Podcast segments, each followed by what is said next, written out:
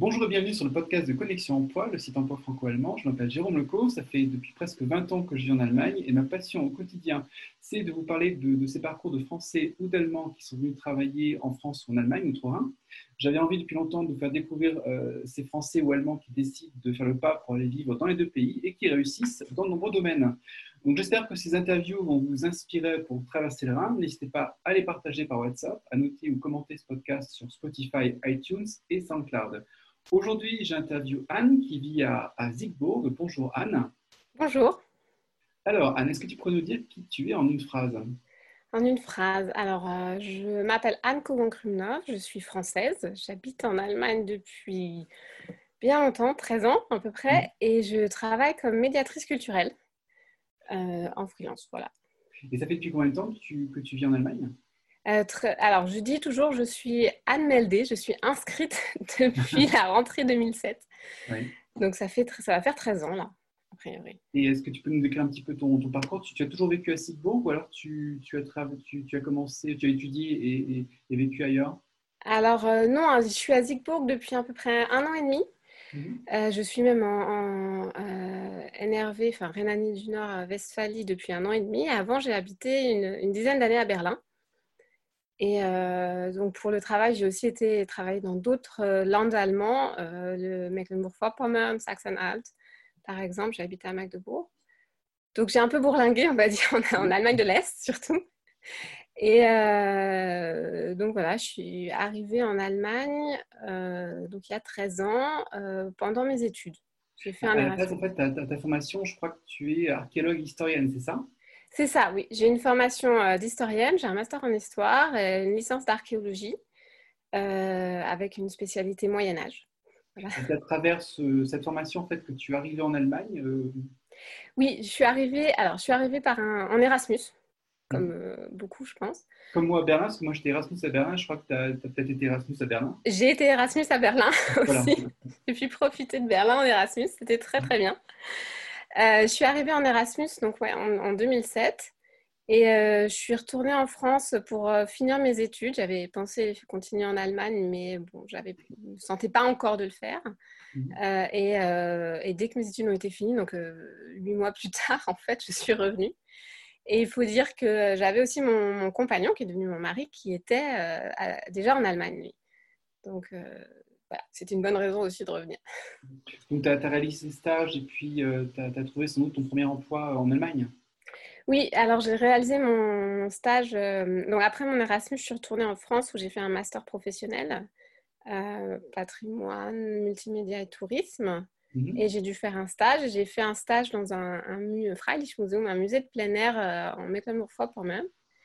Et c'est aussi eux qui m'ont donné l'année suivante mon premier emploi en tant que médiatrice, euh, médiatrice donc euh, culturelle. Donc, j'accueillais les groupes, je faisais les visites, je, faisais des ateliers. Et j'ai aussi fait tout un travail de recherche pour eux euh, sur, sur un thème de la brique au Moyen Âge. Ah, d'accord. Tu, tu étais déjà spécialisée dans, dans l'histoire du Moyen Âge, sans doute? Oui, j'ai fait un master recherche histoire du Moyen Âge et aussi quand en licence on n'est pas encore trop spécialisé, mais j'avais mis l'accent sur le Moyen Âge. Donc, tu as, dû t'adapter à des publics qui n'avaient pas du tout connaissance de, l'environnement. Euh, donc, on doit vraiment passer d'un savoir-faire euh, théorique à, la mise en pratique euh, pour, à, des, à, de la pédagogie pour, pour essayer de faire comprendre au public un petit peu d'autres formes de, de, vie au Moyen Âge. En, allemand, c'est assez passionnant. oui, ça l'est. moi, c'est ce qui m'intéresse beaucoup de, transmettre, en fait, de, mmh. faire passer de ces ces, ces, informations qui sont très, très théoriques, parfois, parfois qui peuvent paraître un peu sèches hein, pour les mmh. personnes qui ne connaissent pas ou qui ne sont pas fans de cette époque ou de ce genre de choses, et, de comment les adapter pour quel public, puisqu'on ne parle pas effectivement de la même manière à un enfant, à un enfant de 4 ans, à un enfant de 10 ans, à un adolescent, à un adulte, à une personne qui peut être euh, en situation de, handicap, par exemple, aussi, qui, mmh. qui réagissent d'une manière différente à différentes choses. Euh, à une personne âgée, à un spécialiste. Euh, donc en fait, on a, en tant que médiateur, on a, on a plein de publics et il faut euh, s'adapter à chacun. Donc ça, je trouve que c'est vraiment, vraiment, vraiment passionnant. Et c'est vrai que pour l'instant, je suis très, assez spécialisée sur les enfants mmh parce que c'est ce qui m'a intéressée. Mais par exemple, le public en situation de handicap m'intéresse aussi. Et là, depuis un an, je prends des cours de langue des signes allemandes. Ah, pour espérer un jour pouvoir faire quelque chose et pouvoir, pouvoir la parler. Oui, ça va être assez passionnant de, de tu touches vraiment de la pédagogie adaptée à, différents types de, publics. Donc j'imagine qu'en fonction de, du retour du public en face, on doit en apprendre tous les jours. On doit, on doit réfléchir un petit peu au concept qu'on a développé pour, euh, pour essayer de faire, de mettre en contact avec différents, différents thèmes. Euh, et donc tu, tu, as glissé progressivement vers, euh, je dirais, vers la médiation vers les enfants, parce que c'est quelque chose qui, qui te passionne c'est quelque chose qui, qui, m'intéresse beaucoup. Alors, il faut dire que durant mes études, j'avais réfléchi à être euh, professeure ou institutrice. Je ne l'avais pas fait euh, à ce moment-là euh, parce que j'avais eu envie de faire autre chose finalement. Donc, effectivement, ça me, ça me passionne parce que, notamment les petits. Alors, déjà, j'ai un petit garçon de 4 ans, mmh. ça aide pour se sentir vraiment intéressé aussi par le sujet. Et, et puis, ça aide parce qu'on voit, je vois en live ce qui se passe, comment ils réagissent. Et, de voir qu'effectivement, les, enfants sont dans un... Je ne vais pas dire c'est pas un autre monde, ils fonctionnent vraiment différemment. Et en fait, réussir à les comprendre, réussir à comprendre comment ils fonctionnent, euh, tous ces liens qu'on avait tous, hein, on a tous eu 1, 2, 3, 4, 5, 6 ans, mais euh, qu'on a oublié parfois, qu'on a mis de côté ou de choses. Enfin, réussir à comprendre comment ça fonctionne, comment leur parler, euh, comment leur donner l'information, je trouve ça vraiment, vraiment passionnant. Alors là, c'est dans mon domaine de la médiation. Mm. Et, euh, mais euh, bon, je teste tous les jours avec mon fils. Euh, c'est aussi comme tous les parents. Quand tu as une idée, tu, tu le testes d'abord sur ton fils pour voir comment il réagit. Et est-ce que tu as, as, un exemple comment dire, d'idée que tu as eu et tu pensais que ça allait marcher Tu t'es rendu compte que finalement, sa façon de réagir, c'était pas du tout ça et qu'il fallait revoir un petit peu ton, ta copie? Alors pour l'instant, alors bizarrement, parce que peut-être que je dois laisser les échecs de côté, mais pour l'instant, j'ai plutôt des, idées, enfin c'est plutôt des exemples où en fait je pensais que ça ne marcherait pas, où j'étais mmh. pas du tout sûre euh, qu'il soit suffisamment euh, euh, âgé pour le faire et où en fait il m'a surpris. Mmh. C'est plus en fait, là, les exemples qui me viennent, il faudrait que je réfléchisse peut-être plus longtemps pour, pour l'inverse. Parce que là, actuellement, je, voilà, je fais beaucoup, durant cette période de confinement, beaucoup de, fiches et beaucoup d'ateliers et ils testent quasiment tout.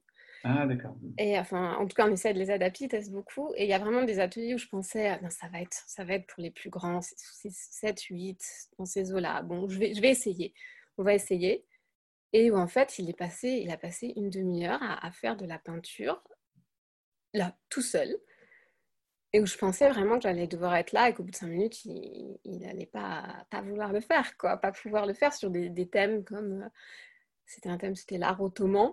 Bon, alors il n'a pas très bien compris l'art ottoman, je n'ai pas été dans les détails historiques, c'était beaucoup trop compliqué. Géographiquement aussi, tu à peu près cette, euh, cette culture. J'ai essayé, mais bon, là, c'était un peu, pas trop, c'était un peu compliqué, mais ça, c'est un peu logique.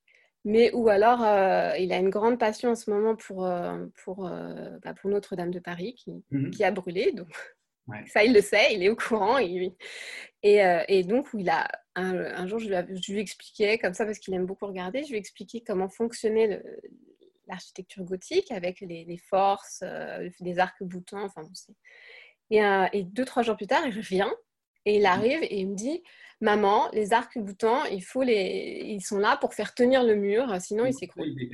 et j'ai fait C'est génial il a compris le principe de base, un des principes de base.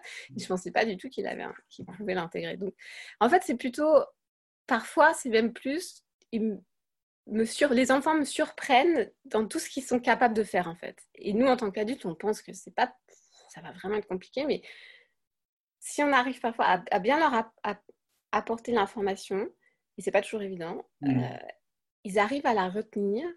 On a l'impression qu'ils n'ont rien retenu les trois quarts du temps. Et en fait, il faut que ça, ça reste, ça, ça, mûrisse un peu. Et après, ils peuvent la ressortir un, deux, trois jours, une semaine, un mois plus tard. Et on se rend compte qu'en fait, ils ont tout retenu.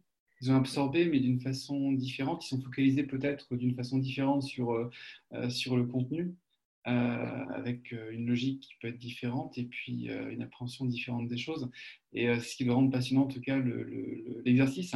et, donc, tu as développé ta propre société, c'est ça, il y, a, un petit peu plus de 4 ans, je crois euh, Co, oui. Alors je, suis en, Alors, je suis en freelance depuis 2013, mais au départ, j'étais, j'avais pas de nom, on va dire mmh. ça comme ça. Et depuis 4 ans, effectivement, je suis sous, sous le nom Cléio Co. D'où vient le nom? Comment tu expliques le nom? Euh, Co, c'est K-L-E-I-O en fait. Oui, exactement. Alors, Cléio, c'est le nom grec de la muse de l'histoire, que mhm. les Français, les francophones connaîtront sous le nom de Clio, comme la voiture. voilà. Et donc, j'avais cherché un nom qui, qui parlait d'histoire, puisque c'est ma spécialité. Et euh, voilà, j'ai trouvé euh, celui-là qui n'était pas encore pris. Tu as vérifié qu'il euh, comment dire, qu'il n'y ait pas de brevet ou patente sur, le, sur le nom oui, voilà, enfin qu'il n'y ait pas quelqu'un qui soit dans le même, enfin qui soit dans le même domaine ou un domaine parfois aussi complètement différent, qui, utilise ce nom. Donc j'ai, d'où le NCO aussi derrière, ce qui me permet aussi d'ouvrir un peu parce qu'il y a plein d'autres choses qui me passionnent que l'histoire. C'est juste c'est ma spécialité, de me dire peut-être qu'un un jour j'irai dans une autre direction. Donc euh, voilà, le nom vient de, vient de la muse de l'histoire. Et, donc l'idée en fait est justement de transmettre le savoir, euh, transmettre la culture, euh, que ce soit la culture historique et, archéologique, à des groupes spécifiques, hein, ce qui passionne. Oui, c'est ça. Alors c'est proposer une offre pour, pour transmettre effectivement la, tout ce, toute la culture, toutes les infos, enfin tout ce qu'on peut apprendre de l'histoire et de l'archéologie, parce que l'archéologie me passionne. Oui, moi, je voulais être, à 9 ans, je voulais être archéologue. Mm. Mais euh, au départ, c'était parce que c'était un travail qui, où je pouvais me salir sans que ma mère ne me dise, ne me dise rien. c'était la raison principale. Maintenant, ça a un peu changé. Mm. C'est vraiment parce que ça m'intéresse, ça m'intéresse euh, comme vraiment comme, comme thématique. Et oui, et puis transmettre à différents publics. Donc, effectivement, il y a, on fait des ateliers, enfin, je fais des ateliers euh, pour, euh, pour les enfants et pour les familles. J'en ai fait sur Berlin, j'en ai fait sur euh, Cologne quand je suis, je suis arrivée dans la région l'année dernière. Et puis, en même temps, proposer des, des offres de médiation à des institutions pour. alors, pour l'instant, c'est principalement pour, pour, effectivement les enfants que j'ai travaillé, mais oui, aussi sur, enfin, en d'autres types de publics. Euh, voilà, ou travailler aussi, enfin la médiation c'est très vaste en plus mmh. quand on travaille pour une institution. Donc là récemment j'ai fait, j'ai travaillé sur une traduction d'audio guide en français. Oui, oui d'un peu d'actuel, euh, vu qu'on ne peut pas encore euh, organiser de, de, de rencontres ou des, des, groupes, en fait, tu, tu, te concentres sur des audio guides sans doute avec le confinement. Ça, c'était, bah, oui, aussi, c'était avant le confinement en fait que j'ai fait ça et où je me suis rendu compte que, ça m'avait vraiment intéressé que c'était très. c'était quelque chose d'un peu nouveau pour moi, même si ça se rapprochait de, des, visites que, j'ai faites. Hein. mais de retravailler le texte pour le rendre aussi plus à l'oral, plus, de l'oraliser. Et puis, c'était sur un thème aussi différent que je, connaissais un peu, c'était sur l'histoire de la, RDA. Donc, mmh. rien à voir avec l'archéologie. Enfin, en tout cas pas directement. Euh, et, donc ça m'a aussi beaucoup intéressé de, voir, euh, d'approfondir cette thématique que je connaissais un petit peu, mais, mais pas en tant que ça. Et donc le guide, il est réalisé, euh, tu le réalises en français ou en allemand, ou dans, dans, particulièrement en allemand? Alors, non, moi, je fais la traduction, je travaille sur la traduction en français, du texte ah, allemand en français. Je, vais, je, laisse aux Allemands de langue maternelle le fait de, de, de, faire la traduction, enfin, de travailler sur le texte allemand. Euh, moi, j'ai travaillé en tout cas cette fois-là sur le texte français. Euh, et voilà, c'était, euh, comme je ne suis pas traductrice à la base, le plus que j'apporte, c'est mes compétences historiques. Oui, il faut aussi adapter quand, quand, tu, quand tu traduis pour un public français francophone, il faut sans doute aussi adapter parce qu'on n'a peut-être pas forcément la même vision historique que, que les Allemands qui, qui dès l'école, en fait, ont, ont sans doute bien eu affaire à la RDA. Oui, alors pas, alors pas tous les Allemands, hein, et pas, ça dépend de l'âge et ça dépend de géographiquement où. Quand on est en Allemagne de l'Est, beaucoup plus que je pense. Enfin, c'est la sensation que j'ai eue qu'en Allemagne de l'Ouest. Mais oui, il faut adapter parce qu'il y a des notions qu'ils n'ont pas, en fait. Mais c'est le principe, je pense, effectivement, enfin, l'interculturalité, il y a des choses qui, en tant que Français, on ne connaît pas. Euh, et donc, il faut, être un peu plus précis parfois. Il y a des notions qu'il faut un peu changer, des phrases qu'il faut formuler différemment parce qu'en fait, ça, on, ne, parle pas de la même manière en fait. On met pas l'accent sur les mêmes choses non plus. Donc ça, ça va être un, job assez passionnant parce que ton, enfin, les, clients, entre guillemets, ou les, institutions auxquelles tu as affaire, c'est des musées, euh, sans doute des, associations, des communes, euh, donc avec des, buts aussi un petit peu euh, différents, puis aussi des, interlocuteurs certainement différents. Et, le, public, le public, en fait, c'est de, la crèche, de l'école, jusque, je crois aussi, jusqu'à l'EHPAD, enfin au Seniorenheim, en fait. Euh, bah oui, en gros, c'est ça. Effectivement, tu, le public, c'est, ça va de, de, la petite enfance, on va dire mmh. euh, ça. Donc, effectivement, crèche, j'ai fait des ateliers avec des enfants de deux ans et demi, enfin des ateliers familiaux avec des enfants de deux ans et demi. Euh, et ça, ça peut aller effectivement jusqu'à pas jusqu'à l'EHPAD, les personnes, les personnes âgées. ça touche, en fait, ça, ça, touche tout le monde, tous les publics, les personnes. Hein. J'ai souvent dans les, dans les musées à, régulièrement à des, des personnes en situation de handicap, des Förderschule. Mhm. C'était parfois, d'ailleurs, souvent les, les, groupes les plus, les meilleures expériences que j'ai eues, je dois le dire, et euh, qui, qui, sont encore dans, enfin, des choses que moi je ne côtoie pas forcément dans ma vie privée, enfin des, enfin, des personnes, des, des, situations que je ne côtoie pas forcément dans ma vie privée, donc c'est aussi très très intéressant. De accès à un nouveau public que tu que tu rencontres pas forcément au quotidien. Oui, c'est ça. On, on, a tous, on rencontre, on n'est pas tous toujours toujours au contact de tous les types de personnes qui existent, de, mmh. toutes les. Et là, c'est effectivement un public que moi, je pris de façon privée, je ne connais, je ne connais pas beaucoup.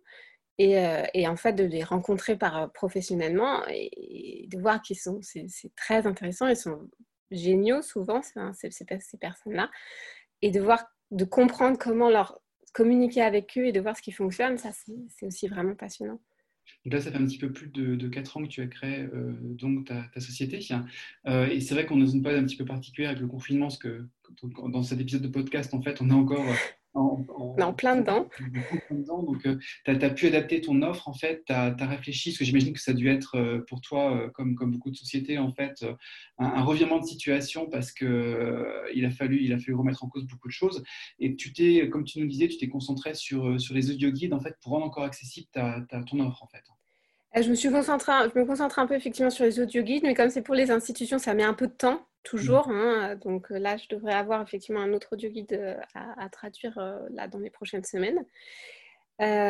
donc, les, donc, bon, là, le confinement, ça nous paraît long, mais c'est pas si long que ça en temps de travail. Enfin, c'est 5-6 semaines en gros, mmh. donc ça, met ça peut mettre effectivement un peu de temps. Donc, effectivement, sur les audio guides et puis sur, sur des fiches, les, les, enfin, des fiches pédagogiques que je crée avec, avec une collègue à moi, Marie Guinet, des workshops de Marie. Ah, euh, qu'on met, qu'on met en ligne et qu'on met à la disposition des, des parents. D'accord, tu peux aller en fait sur ton, ton, site internet ou sur ta page fan de, Facebook, Cléo Co. Et, euh, et, là, en fait, on peut, on peut, te, on peut te contacter pour, euh, pour éventuellement avoir accès aux, aux de guide et puis, et puis les acheter aussi. Alors, les audio guides, ils sont sur, les, sur la page des, des, des institutions. J'avais, j'ai mis le lien sur la, ma page sur Cléo Co. C'était l'audio guide sur lequel j'ai travaillé, c'est pour le Zeitgeschichtliches Forum Leipzig. Et, euh, de la... parce que Zeitgeschichtliches, j'avais du mal. oui, oui, c'est euh, bah, un mot allemand. Mm. Euh, donc de la, la, Stiftung aus der Geschichte der Bundesrepublik Deutschland, qui a beaucoup d'audioguides. Elle a quatre musées en Allemagne et, je crois que quasiment tous les audioguides sont, sont accessibles en ligne sur leur, site. à côté de, de, Bonn, enfin à côté de Azigbourg, tu es à côté de Bonn, donc tu, tu dois peut-être avoir accès au. Je ne sais pas si tu es en contact avec les musées euh, de Bonn qui, euh, qui proposent aussi pas mal de, de workshops sans doute. Oui, il y a, moi je ne suis pas directement en contact avec eux, mais effectivement, bah, il y a beaucoup dans, dans là actuellement dans dans le monde de la culture, de la médiation, il y a beaucoup, beaucoup d'offres euh, de workshops euh, confinement, on va dire, mmh. comment faire ça chez vous. Euh, et sinon, en dehors de la période de confinement, comme je suis arrivée il n'y a pas très très longtemps, je, suis en train de refaire mon réseau dans la mmh. région. Et là, effectivement, j'ai surtout, surtout eu contact avec le musée de Zigbourg, qui que je vous conseille, qui est un, un musée d'une ville qui n'est pas très très grand, mais le musée est très intéressant et très bien fait. Est-ce que tu as remarqué dans cette période de confinement justement euh, qu'il y avait une attente différente du public ou alors que, que ça poussait les gens justement à, à, venir à travers l'Internet vers toi pour, euh, pour euh, avoir accès justement à des, à des fiches audio guides? Alors, pour, oui. Bah, il y a une demande. Les gens sont chez eux. Ils bon, alors tout le monde doit travaver. ils, veulent occuper, leurs enfants, c'est clair. Oui, c'est ça, voilà. Ils veulent occuper, ils doivent occuper leurs enfants aussi parce qu'ils parce qu'ils doivent travailler, parce qu'il faut qu'un enfant, ça demande beaucoup, beaucoup d'attention. Et donc, effectivement, nous, on a créé ça aussi parce qu'on a senti. Alors, moi, je l'ai senti personnellement parce que je suis une maman dans cette situation. Je connais beaucoup de parents qui mhm. ont des enfants euh, de tous les âges, mais aussi des enfants de bas âge. Et euh, tout très vite, tout de suite, c'était mais qu'est-ce qu'on va faire? Comment on va survivre à cinq semaines de confinement avec les enfants à la maison? Déjà que parfois un week-end, ça peut être très long. Et, donc, en fait, on, je me suis rendu compte, il faut. Euh, enfin, il y a une demande les gens ont besoin, en fait, de, ils ont besoin d'idées, d'aide, parce que c'est, avoir des idées, c'est, pas toujours évident, puis il faut les mmh. mettre en place, faut faire les recherches, enfin, c'est long et fastidieux. Donc, en fait, on, a fait ces fiches qui sont un peu presque clés en main. Alors, pas le matériel, parce qu'on ne peut pas l'envoyer à tout le monde, mais on fait en sorte que ce soit du matériel facile à trouver chez soi.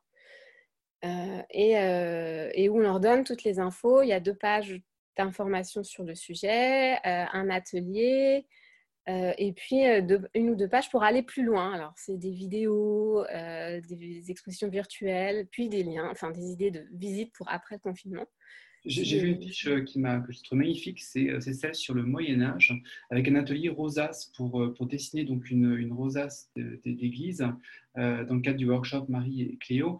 Et euh, c'est vrai que ce qu'il en, ce en, ressort avec cette rosace que les, que les enfants, enfin qu'on peut ensuite, euh, peut ensuite accrocher à, à, son mur ou sa fenêtre, ils sont, ils sont magnifiques les, les résultats. Ah oui, c'est très très, euh, c'est très très beau. Enfin, alors j'ai en plus avec mon fils, on a essayé sur différents supports pour, enfin papier transparent, papier pas transparent, avec de la peinture sans peinture, et, et ça rend, ça rend très très bien. Mmh. moi, je pense qu'on serait prêt à faire tout, tout, à refaire nos fenêtres dans notre cas particulier. Donc euh, l'idée, c'est aussi un peu d'embellir le quotidien, enfin pour tout le monde, puisque euh, là, on, on, essaye de survivre un peu parfois. Donc euh, oui, c'était bah, cet, atelier, c'est mon fils, c'est mon fils qui m'a donné l'idée en fait, avec ah, sa passion pour Notre-Dame de Paris. moi, j'aime beaucoup les vitraux, donc j'ai vu qu'en fait, il adorait, je faisais des rosaces, il adorait les colorier, et je me suis dit, bah, ça, ça peut être quelque chose de facile, de simple. Euh, qui marche pour tous les âges, parce que faire une rosace à 4 ans, on ne peut pas, ça c'est plus pour les enfants plus grands, euh, 8, 9 ans, enfin, c'est là où ils apprennent euh, vraiment à faire ça.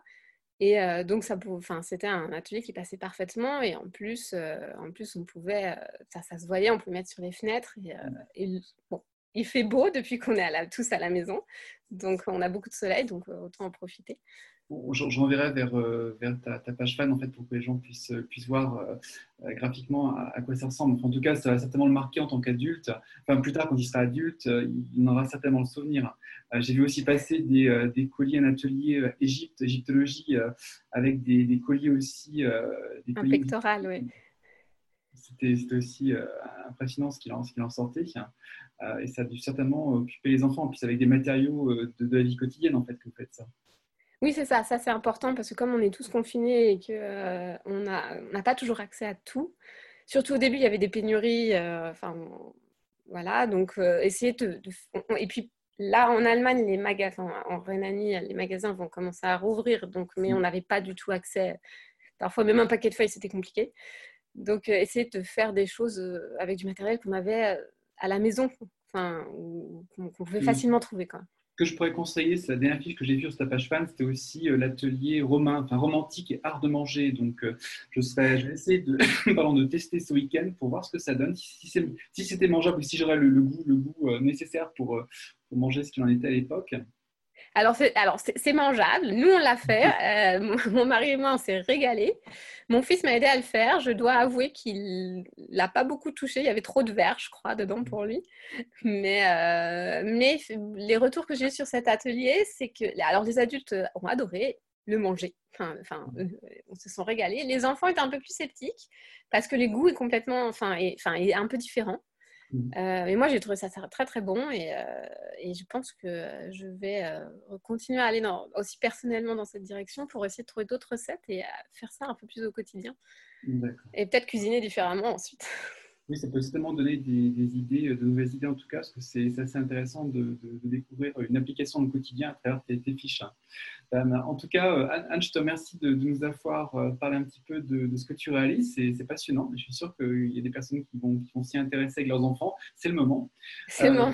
Donc, euh, bah, je te remercie beaucoup pour cette présentation et puis euh, je remercie aussi notre public pour, euh, pour nous avoir écoutés. Et, je vous dis à bien, je te remercie et je vous dis à, à, bientôt pour de nouveaux épisodes de notre podcast. Bah, merci à toi et puis bah, merci et bon confinement. Merci à vous aussi.